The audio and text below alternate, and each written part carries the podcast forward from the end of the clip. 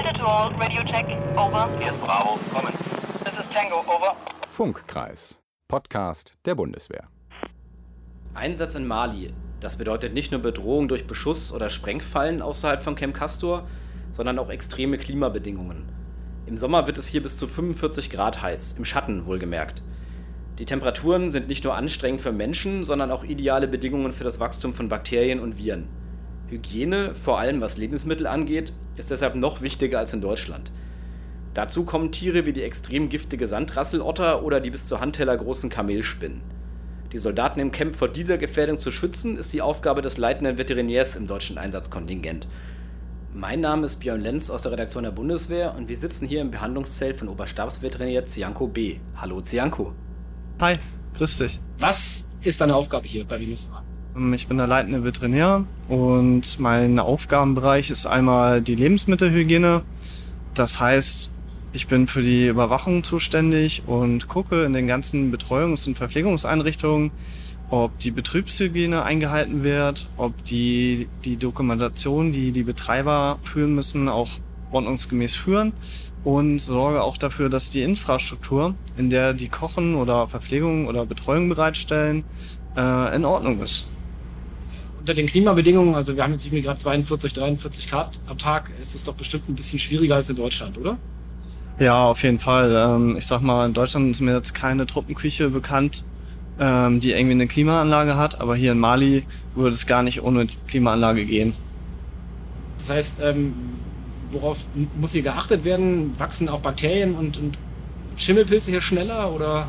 Ja klar, wir müssen hier noch eine größere Hygiene walten lassen als im Inland. Ähm, 30 Grad, 42 Grad, du hast es selber gesagt, sind für einige Bakterien perfekte Brutschranktemperaturen und auch Schimmelpilze, die dann wachsen. Ähm, von daher sind alle Gebäude, wie gesagt, klimatisiert. Ähm, du siehst selber, wie es hier aussieht. Hier ist vielleicht mal irgendwo ein grüner Strauch, aber das ist auch eher die Seltenheit und nicht die Regel. Der Staub, er ist überall. Du hast gestern selber den Habub miterlebt. Der kriecht durch jede Ritze, findet sich überall wieder. Und das heißt, dass die Jungs und Mädels in den Verpflegungs- und Betreuungseinrichtungen auch jeden Tag putzen müssen und mehr putzen müssen noch als in Deutschland zum Teil. Wie oft kontrollierst du das? Ähm, es gibt halt so eine Überwachungsliste und in den Verpflegungseinrichtungen, also Einsatzstandortküche hier wie in Gau, die ja neu errichtet wurde, sind wir ein bis zweimal im Kontingent.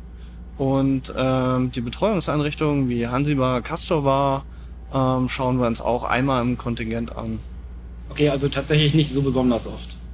Nee, aber man ist halt auch Ansprechpartner, sag ich mal, für den Betreiber. Und ähm, irgendwie gibt es halt immer mal Fragen und ähm, man selber geht ja auch dreimal am Tag oder zweimal am Tag dort essen. Und ähm, die Leute kennen einen, sehen einen halt als vertrauenswürdigen Ansprechpartner und dadurch ist man eigentlich jeden Tag da und guckt auch mal rein oder wenn einem mal irgendwas auffällt, sag ich mal, in der Speisende Ausgabe, dann wird das halt direkt besprochen meistens oder am Anschluss. Also man kann eigentlich sagen, dass wir, da wir die Einrichtungen auch selber nutzen, eigentlich fast täglich überall einmal drinne sind. Das ist ja nur ein Teil deiner Aufgaben. Also man hört das vielleicht, wir sitzen in einem Zelt, das ist das Behandlungszelt der Diensthunde. Ähm, du bist Veterinär, also Tierarzt oder Tiermediziner und äh, auch die Diensthunde gehören zu deinem Geschäft. Hier in Gau betreue ich einmal zwei Diensthunde der Feltiger Einsatzkompanie und einmal zwei Diensthunde der Force Protection, sprich der Objektschutzkompanie und dann noch einmal einen britischen Diensthund. Betreuen heißt, du kümmerst dich um alles, was die haben könnten? Genau, ähm, wenn die hier ins Einsatzland kommen, dann machen wir einmal so eine genannte Innenuntersuchung. Das heißt, ich gucke mir den Hund an, mache eine allgemeine Untersuchung, guck, wie ist der von seinem Befinden, ähm, kommt er hier gut mit dem Klima klar. Also ich mache die auch nicht sofort. Der hat erstmal ein paar Tage Zeit, um sich hier auch zu akklimatisieren. Und ähm, genau, das ist so der erste Check-up hier. Ähm, Gott sei Dank hatte ich auch noch nicht so viele Probleme mit den Hunden. Es sind meistens Kleinigkeiten wie ähm, kleine Schürfwunden oder mal eine Lahmheit, wenn sie sich vertreten haben.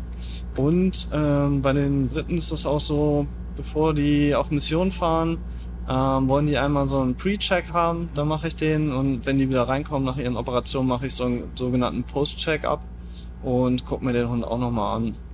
Ähm, man hört es, Hier, das Zelt ist auch klimatisiert. Ähm, überall laufen die Stromerzeuger, die Klimaanlagen, alles macht Geräusche.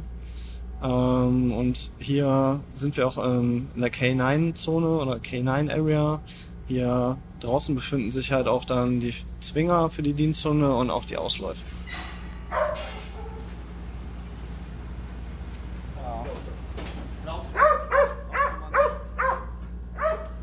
Ähm, du siehst ja, hier sind einmal die Zwinger hier haben wir halt einmal die Ausläufe.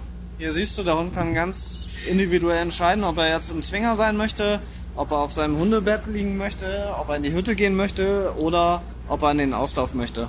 Ja, die haben ja richtig viel Platz. Also der Zwinger hat bestimmt drei auf sieben Meter oder sowas. Und dann ist hier noch ein großer Auslauf mit ganz viel Sand und auch Sonne, wenn sie das möchten. Der Auslauf, dann äh, sind wir wieder beim Deutschen Tierschutzgesetz. Der schreibt uns halt vor, wie groß die sein müssen.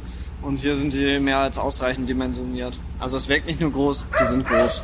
Die Diensthunde sind ja nicht die einzigen Tiere, die es hier gibt. Also ähm, mir sind selber auf dem Weg zum Essen natürlich Agamen aufgefallen, also so, so eine Art Gecko, Ja. große Tiere. Und es gibt auch Schlangen und Spinnen. Spinne ist mir auch schon begegnet, fand ich eher gruselig. ähm, wie ist das denn hier mit der Gefährdung durch diese eher garstigen Tiere? Ja, ähm, ich bin ja jetzt seit Anfang März hier und werde noch ein paar Wochen hier sein. Ähm, ich hatte eigentlich gedacht, dass hier wirklich mehr Krabbeltiere sind, sage ich jetzt einfach mal so. Ähm, ich habe selber jetzt eine Schlange gefangen. Das war eine Sandrosseotter, auch ein ziemlich giftiges Exemplar. Ähm, und bin halt auch ausgebildet, die zu fangen. Also ich habe so einen Lehrgang, der nennt sich ähm, Handling von Gifttieren. Ähm, hier ist aber auch noch der Gesundheitsaufseher und der San Hübdruck. Die haben auch diesen Lehrgang. Und ähm, ich sag mal, das ist eigentlich eher deren Kerngeschäft. Aber klar, wenn man Not am Mann ist oder die nicht erreichbar sind oder auf Dienstreise sind oder so, dann fange ich die auch ein. Und ähm, ja, mir ist vorletzte Nacht hatte ich Helidettwache und ähm, das mit einer Kamelspinne hinten am Bein hochgekrabbelt. Das fand ich jetzt auch nicht so Ja. toll. Aber da hilft einfach nur ruhig bleiben, Licht ausmachen und dann ist sie selber wieder abgehauen.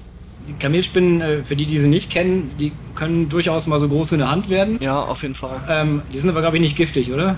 Nee, giftig sind die nicht, aber die haben schon äh, ganz schön imposante Beißwerkzeuge auch, muss man einfach mal sagen.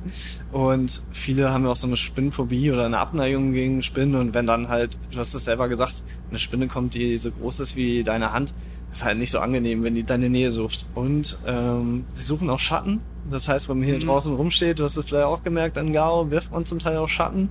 Und ähm, dann kommen die halt auf dich zugelaufen und wollen eigentlich nur in den Schatten. Ja, das ist mir zum Glück nicht passiert. Ich hoffe, das passiert auch nicht. Äh, Ich stehe nicht so auf Spinnen. Aber ähm, ja, heute Morgen beim Joggen habe ich zwei Kätzchen gesehen, die saßen da so am Rand. Also Katzen gibt's ja auch. Sind das wilde oder wo kommen die her? Ja, ähm, ich würde sagen, das sind so Kulturfolger.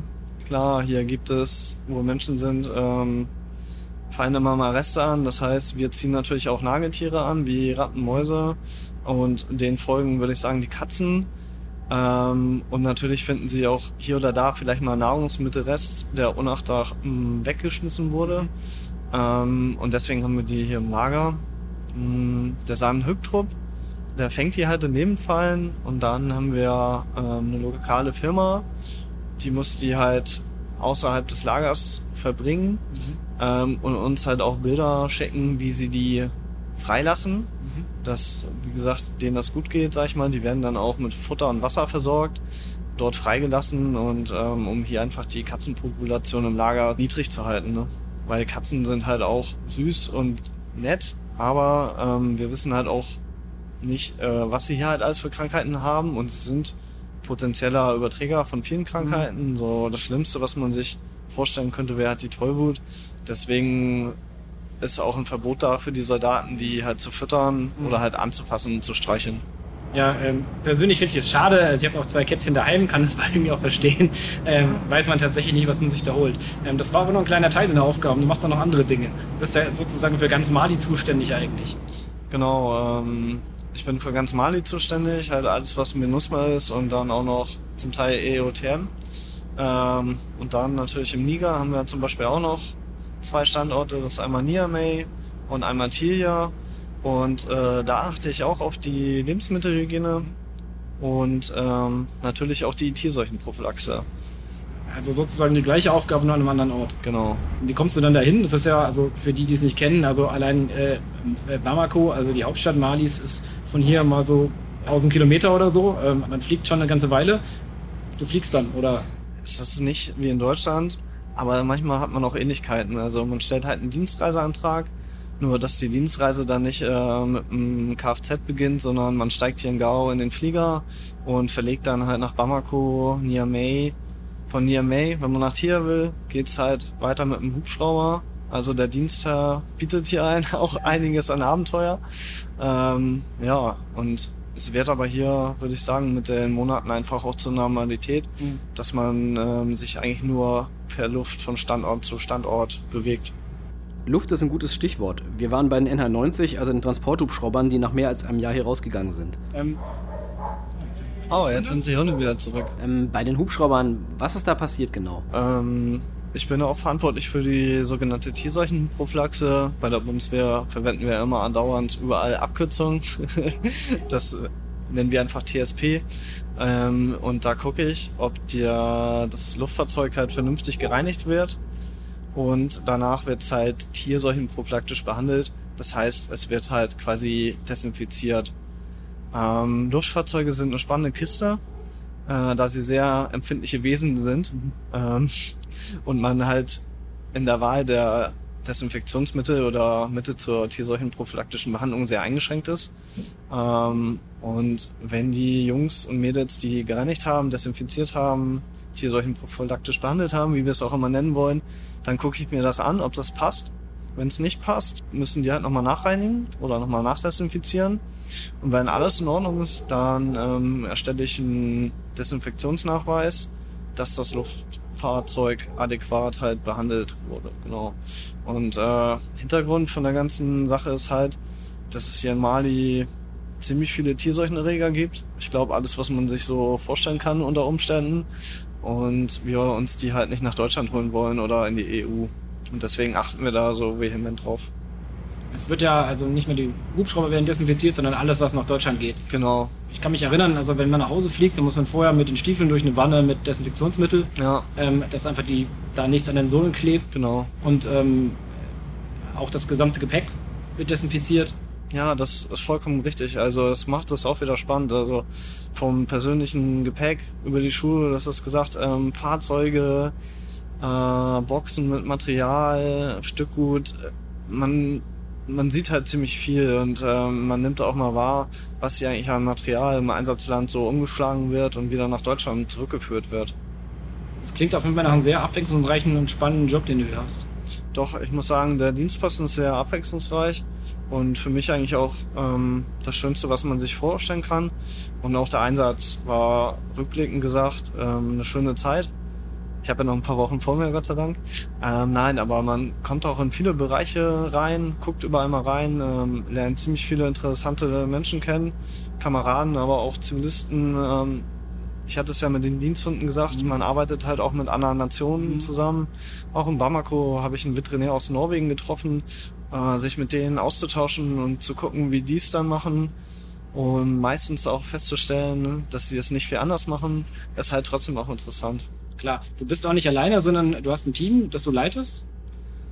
Teamleiten ist vielleicht nicht ganz korrekt, aber es gibt ja noch einen zweiten Veterinär, da wir halt noch ein veterinärmedizinisches Labor haben. Ich kann halt auch anordnen, dass halt zum Beispiel das Labor die Oberflächen beprobt mit Oberflächenabklatschproben oder Wischproben. Die werden dann ausgewertet. Und wenn die gut sind, ist auch für mich alles gut. Aber wenn dann Bakterien da wachsen oder Schimmelpilze, ähm, muss ich denen halt sagen, was sie halt besser machen sollen mit der Reinigung und Desinfektion. Ich bin auch so der kleine Apotheker für meinen eigenen Bereich. Das heißt, ich führe hier noch eine tierärztliche Hausapotheke. Ähm, und hier ist halt alles an Tierarzneimitteln. Vom Ohrreiniger bis zur Anästhetika, Analgetika, sprich was für die Narkose oder zur Schmerzausschaltung, habe ich hier alles vorrätig. Also du könntest, wenn es dann nötig wäre, äh, den Hund auch operieren, wenn er verletzt ist. Genau, das wäre möglich, also den Hund hier zu operieren. Hier im Behandlungszelt würde ich halt nur kleinere Sachen machen. Ähm, wir wollen es mal nicht hoffen, aber wenn es irgendwie ganz schlimm werden würde, könnten wir halt auch auf die Rolle zurückgreifen. Mhm. Und wir hatten es auch schon mal, dass ein Diensthund, zwar nicht unserer Nationalität, aber halt auch mit einem Käseweg, sprich Medivac-Einsatz, halt nachts mit einem Hubschrauber von draußen hier ins Lager geflogen wurde. Der hatte dann zwar nichts Schlimmes, Gott sei Dank, ähm, aber da wird auch viel möglich gemacht. Ich bin hier auch für die Überwachung des Tierschutzes zuständig und deswegen mache ich halt auch, wenn die Hunde arbeiten, ähm, zum Beispiel die Gepäcke abspüren oder die Post, gucke ich regelmäßig vorbei und ähm, ob das tierschutzkonform abläuft. Denn auch wenn wir hier in Mali sind, in Gao sind, ähm, ist das ja eine deutsche Einsatzliegenschaft und für uns gel gelten hier auch ähm, deutsche Rechte und Verordnungen und somit gilt hier auch das deutsche Tierschutzgesetz. Wie kommen denn die Hunde mit dem heißen Wetter generell klar? Gesagt, jetzt 42, 43 Grad, kann auch noch 48 werden. Ja, also aus meiner Bewertung ist das für die Hunde hier schon körperlich anstrengend und belastend. Ähm, du selber bist jetzt ja nur ein paar Tage da, aber man merkt ja einfach, dass diese Temperaturen anstrengend sind. Ähm, die Hunde sind ja vielleicht 60 Zentimeter hoch und die haben nochmal eine ganz andere Wärmeabstrahlung vom Boden die ganze Zeit, wenn die hier draußen unterwegs sind. Ähm, und das ist körperlich einfach zehrend. Ne? Ähm, ja, das heißt, die müssen halt auch genauso wie wir Pausen einlegen, ähm, am besten auch mal wieder, wenn sie gearbeitet haben, ins Fahrzeug zurück. Mhm. Die sind da eigentlich klimatisiert in ihre Box, da können sie sich ein bisschen ausruhen. Müssen natürlich genauso wie wir viel trinken. Und, Da achten die Hundeführer ja sicher auch drauf. ja, also die Hundeführer sind echte Experten, also die sind gut ausgebildet und ähm, Wie wird man denn überhaupt Tierarzt bei der Bundeswehr? Das ist ja, also man muss dazu sagen, also Ärzte oder Sanitätspersonal gibt es bei uns eine ganze Menge. Ähm, Veterinäre sind dann eher schon so die Exoten. Das ist auch mit den Dienstgraden ein bisschen schwierig, aber wie kommt das dazu? Wie wird man Tierarzt bei der Bundeswehr? Jetzt muss ich noch mal ein bisschen weiter ausholen. Ähm, vor meinem Abi habe ich die Offizierbewerberprüfzentrale in Köln besucht. Ich glaube, heutzutage heißt das Assessment Center. Mhm. Ähm, habe da die Offiziersprüfung gemacht und bestanden, aber die Bundeswehr hat gesagt, für Tiermedizin da jedes Jahr nur ein bis zwei Leute okay. genommen werden. Äh, reicht es leider nicht. Hatte mir was anderes angeboten, aber Tiermedizin oder Veterinärmedizin zu studieren war immer mein großer Traum. Und dann bin ich halt am 1.7.2009 als Wehrpflichtiger für neun Monate zum Grundwehrdienst angetreten. Mhm. Damals auch bei der Heeresflugabwehr, hatte also mit Tiermedizin, Sanität gar nichts zu tun. Ähm, hab das gemacht und dann nochmal verlängert, weil das so einen nahtlosen Übergang zum Studium mir ermöglicht hat. Hab danach zivil studiert und ähm, nach dem Studium 2016 bin ich fertig geworden. Nochmal zwei Jahre draußen in der zivilen Praxis gearbeitet. In der Gemischpraxis. Jetzt wirst du mich auch wahrscheinlich wieder fragen, was das wieder bedeutet. Genau.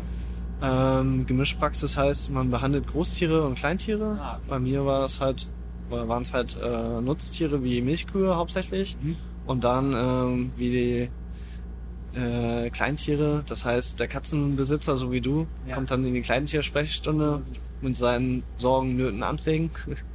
Und dann hat man ganz normal vom Hamster bis zum Hund halt alles versorgt.